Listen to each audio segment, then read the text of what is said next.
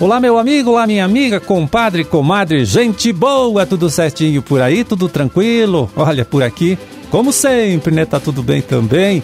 Por isso estamos chegando mais uma vez aí na sua casa, no seu local de trabalho, através do rádio, através da internet, através do seu aplicativo de celular, trazendo para você, para sua família, uma nova edição do programa O Homem e a Terra, que é um serviço de Comunicação do Instituto de Desenvolvimento Rural do Paraná e a Emater. É, na produção e apresentação, né? Mais uma vez, conversando com você estou eu, Amarildo Alba, trabalhando sempre com a ajuda, um apoio ali, né, do Gustavo Estela na sonoplastia. 14 de dezembro de 2022, quarta-feira, em quarta-feira de lua cheia, dia do engenheiro de pesca. E para as suas orações, veja aí, anote, é dia de São João da Cruz. Data também é do aniversário de 36 municípios aqui do nosso estado, né? Uma lista bastante grande, né? E entre eles eu destaco aqui Francisco Beltrão, Toledo, Ivaiporã, Barracão, Cascavel, Coronel Vivida, Cruz Machado, Eneas Marques, Pato Branco, Ortigueira, Paulo Frontin, Salgado Filho e Terra Roxa. A todos os nossos parabéns! Pois é, nesta semana a gente andou lendo aí uma notícia que mais uma vez, olha só, destaca o Paraná como líder nacional em número de propriedades rurais certificadas para a produção orgânica de alimentos, né?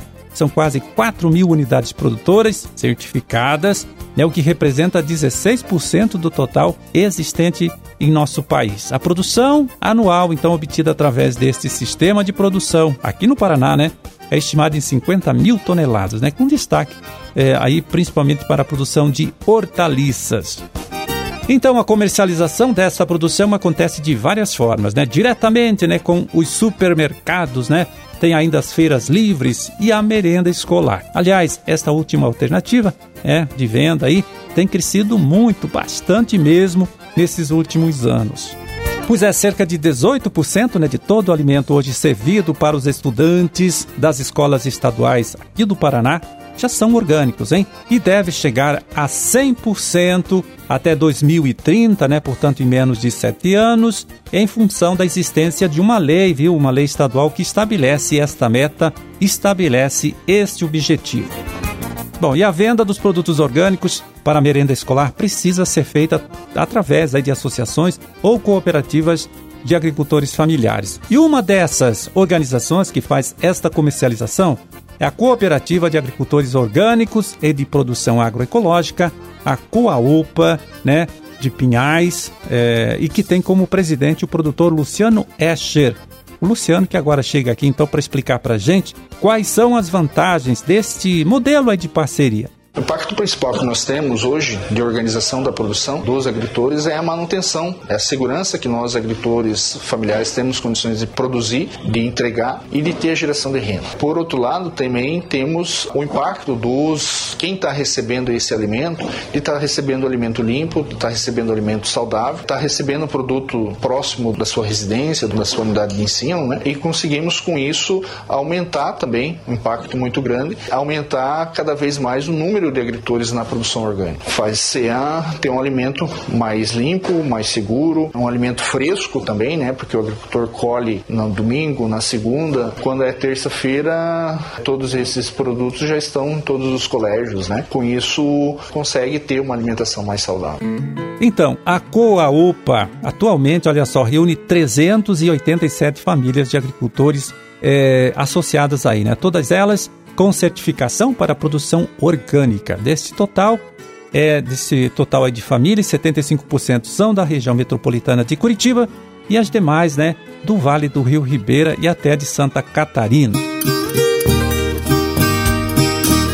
Pois é, e entre esses alimentos aí, né, comercializados para as escolas estaduais está a banana, né, a fruta banana, uma alternativa interessante de investimento, né, de geração de renda tanto para o produtor que lida com a agricultura orgânica, né, que a gente acabou de falar, quanto para aquele agricultor que trabalha com o sistema convencional.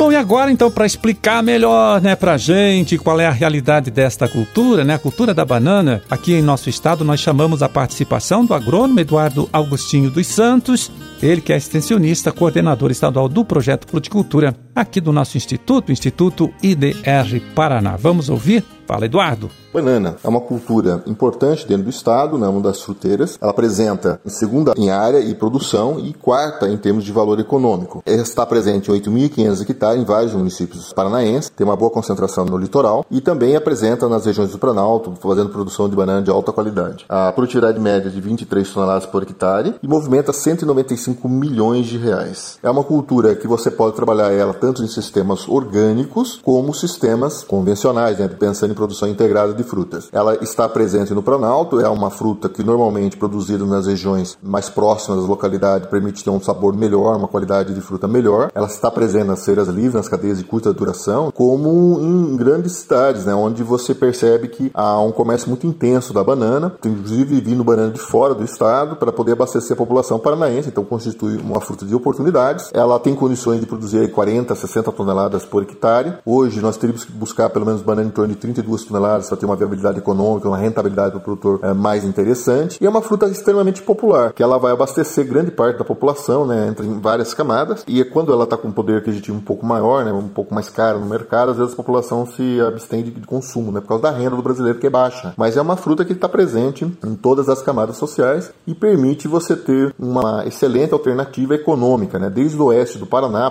próximo ao lago, onde você tem uma condição microclimática favorável, como nas regiões norte, noroeste e na região litoral. A banana pode ser em produção orgânica, nós temos aqui no estado hoje produções até de 40 toneladas por hectare em produção orgânica. Tem alguns projetos sendo desenvolvidos na região norte e temos produções é, ainda de baixa produtividade, por, muitos produtores às vezes não fazem adequado uso da tecnologia. O pessoal interessado em maiores informações, procurar o IDR, sempre mais próximo de você, onde pode ter informações sobre técnicas, condução da cultura da banana. E já que estamos falando de banana, vamos agora acessar aqui o site da Ceasa Paraná para ver como anda né, o mercado, a comercialização desta fruta, né, que é a banana, e também de outras produzidas aqui em nosso estado nesta época do ano. Né, vamos trazer para você o preço médio praticado nesta última segunda-feira, dia 12 de dezembro. Então, a banana, banana caturra, na Ceasa de Londrina, foi vendida por R$ 55,00 a caixa com 20 quilos, R$ 2,75 o quilo. O abacate manteiga, R$ 145,00 a caixa com 23 quilos, R$ 6,30 o quilo. Morango, R$ 15,00 o quilo, morango convencional.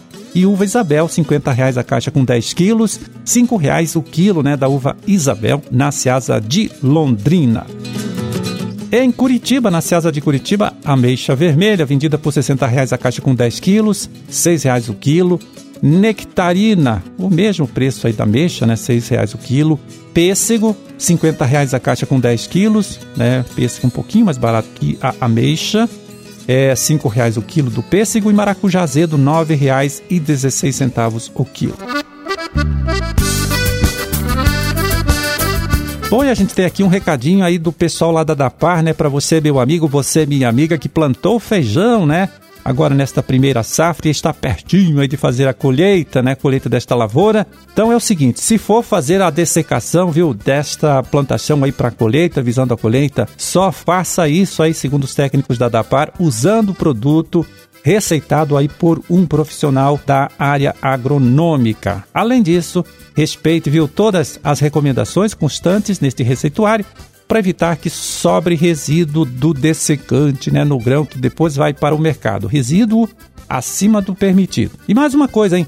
De jeito nenhum, utilize o glifosato para fazer este tratamento de pré-colheita. Este produto, o glifosato, é usado na cultura da soja, está liberado para isso, mas é proibido para a cultura do feijão, tá?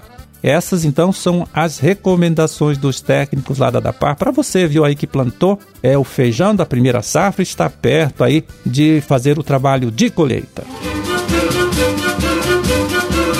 Bom, terminamos o nosso trabalho de hoje. Vamos ficando por aqui desejando a todos vocês aí, tá certo? Uma ótima quarta-feira. E até amanhã, quando estaremos aqui de volta mais uma vez, falando com você, trazendo para você, trazendo para sua família uma nova edição do programa O Homem e a Terra. Um grande e forte abraço para todo mundo. Fiquem com Deus e até lá.